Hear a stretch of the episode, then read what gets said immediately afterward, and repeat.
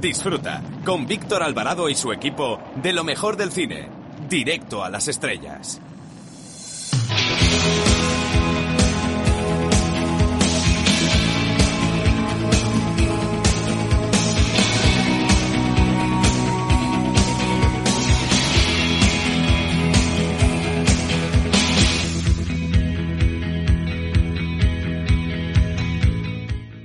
Hola, soy Fernando Tejero y os mando un beso muy fuerte a todos los oyentes de Directo a las Estrellas. Chao, se os quiere, chao.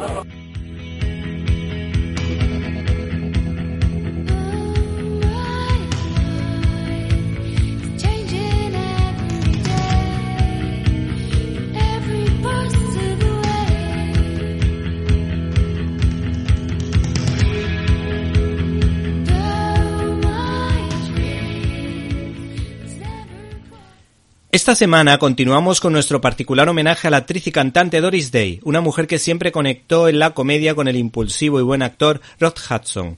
Para mi gusto, una de las mejores comedias es sin duda Pijama para dos, del director Delbert Mann a la que podríamos titular o denominar como comedia de teléfono blanco, pues gran parte de la trama se desarrollaba mediante llamadas telefónicas que se entrecruzaban las unas con las otras, donde se podían ver a los personajes a dos o tres bandas. Esta es una comedia amable para todos los públicos donde los niños sacan unas conclusiones y los adultos otras bien distintas. No hay que perderse las excelentes interpretaciones y la excelente química entre Rod Hudson y Doris Day en Pijama para dos. Bienvenidos a una nueva edición de Directo a las Estrellas. Y en una semana marcada por la resaca electoral, nosotros les hablamos de los estrenos de la semana empezando por la interesante película basada en hechos reales, La Corresponsal, protagonizada por Rosamund Pike, que tendrá una dura competencia con la nueva comedia del actor Omar Shai, titulada Infiltrado en Miami, mientras que el cine de autor viene de la mano del cineasta chino Ya Zhang-ke, que estrena La ceniza es el blanco más puro. Por último, recordamos que se estrena otro episodio de la saga de John Wick, protagonizada por Keanu Reeves, y el biopic sobre Elton John Rocketman. Todo ello sin olvidar nuestras habituales secciones como críticas en un minuto donde analizaremos los pormenores de Aladdin. No puedes perderte la entrevista que tendremos con Miguel Aranguren sobre una novela histórica que merece muchísimo la pena. Para comentarios, dudas y sugerencias puedes escribirnos a info arroba cinelibertad.com. Repito, info arroba. Si no nos pudiste escuchar en directo y quieres hacerlo en diferido, puedes hacerlo a través de nuestra página web www.cinelibertad.com donde puedes encontrar todos los contenidos relacionados con este programa y otras cosillas que quizá te puedan interesar. Así que no te olvides de www.cinelibertad.com. Hemos recibido un correo electrónico de Adrián Lozano en el que nos recomienda la película de miedo La Viuda, que tiene muy buenas interpretaciones.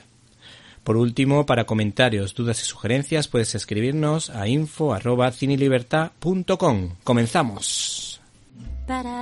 Pururit,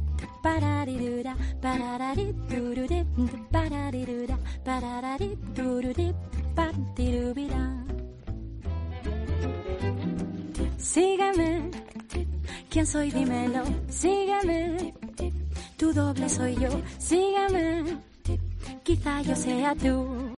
Nuestro futbolero cinéfilo, Jaime Pérez Laporta, está preparado desde Cinemanet para hacer el siguiente regate cinematográfico. Hola Víctor, muy buenas. Una semana más desde el campo de Cinemanet os lanzo mi reflexión. Hoy quería recordaros mi primera colaboración en este programa. En aquella ocasión, mi primera vez en la radio, os hablé del actor Matthew McConaughey y de cómo pasó de ser un niño bonito de comedias románticas al actor que hoy es y que impresionó al mundo con Dallas Buyers Club. Sigo creyendo que el destino de McConaughey lo pudo cambiar una película que por cierto es bastante mala, The Lincoln's Lawyer o Inocente, del 2011. El otro día volví a verla y hoy me resulta divertido ver que en Wikipedia queda catalogada como película de suspense judicial. Juicios hay algunos, pero suspense más bien poco. La película narra la historia de un abogado brillante, McConaughey, que tiene que defender a un niño rico acusado de intentar matar violentamente a una prostituta. El joven dice que todo es un montaje, aunque las pruebas contra él parecen concluyentes. se entiende que cualquier momento de suspense en la película habría tenido su apoyo en el hecho de la inocencia del chico. Es decir, mientras todos pensamos que va a ser el culpable, resulta que no, que es inocente. Pues no, porque el presunto criminal no ha tenido la mala suerte de sufrir un montaje. Si acaso, tiene la mala suerte de ser un niño rico, blanco y heterosexual. Porque en los cinco primeros minutos de la película ya no se pone en duda su culpabilidad. Y la película, que en teoría iba a ser de suspense, es más bien un proceso. El guion es terrible. Eso nadie lo debería discutir. Pero hay otros aspectos de la película que también dejan mucho que desear. Y aún así, McConaughey parece un buen actor. Puede que alguna arruga que le ha salido en esta película tenga algo que ver. Y es que resulta que mm, cuando vemos a alguien, sea hombre o mujer, demasiado guapo, solemos ignorar si tiene algo interesante que decir. O porque ya es interesante lo que vemos en él o en ella, o porque pensamos que la naturaleza no puede ser tan generosa y otorgar. ¿Te está gustando este episodio? Hazte fan desde el botón Apoyar del podcast de Nivos. Elige tu aportación y podrás escuchar este y el resto de sus episodios extra.